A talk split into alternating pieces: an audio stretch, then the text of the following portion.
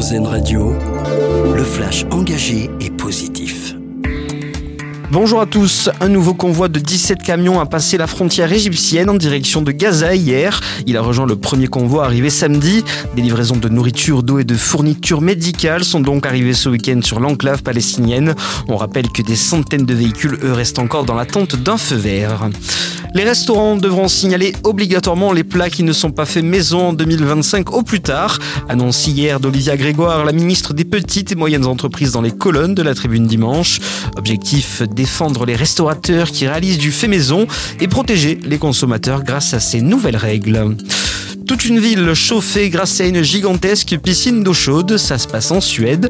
Ça concerne trois salles souterraines creusées dans les années 70 pour stocker du pétrole jusqu'à l'abandon du site en 1985. Les trois salles souterraines représentent un volume de 300 000 mètres cubes.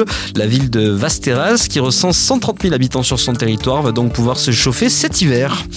Cette grosse surprise pour ces Français qui ont acheté un tableau. Des collectionneurs tricolores ont acheté une œuvre sur Internet. Mais après expertise, il s'agit en réalité d'un portrait de Marie-Madeleine du peintre et architecte italien de la Renaissance Raphaël.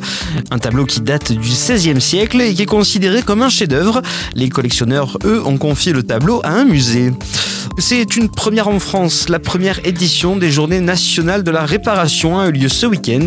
Plus de 1100 événements étaient organisés sur l'ensemble du territoire français.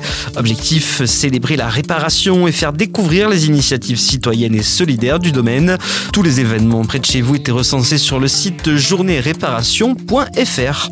Et enfin, on termine avec notre dossier solution, avec le dispositif sac à dos qui permet à des milliers de jeunes âgés de 16 à 25 ans de partir en vacances.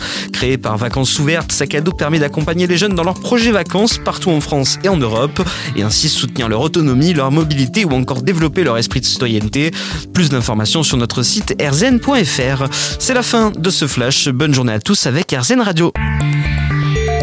L'info engagée et positive, une exclusivité RZN Radio.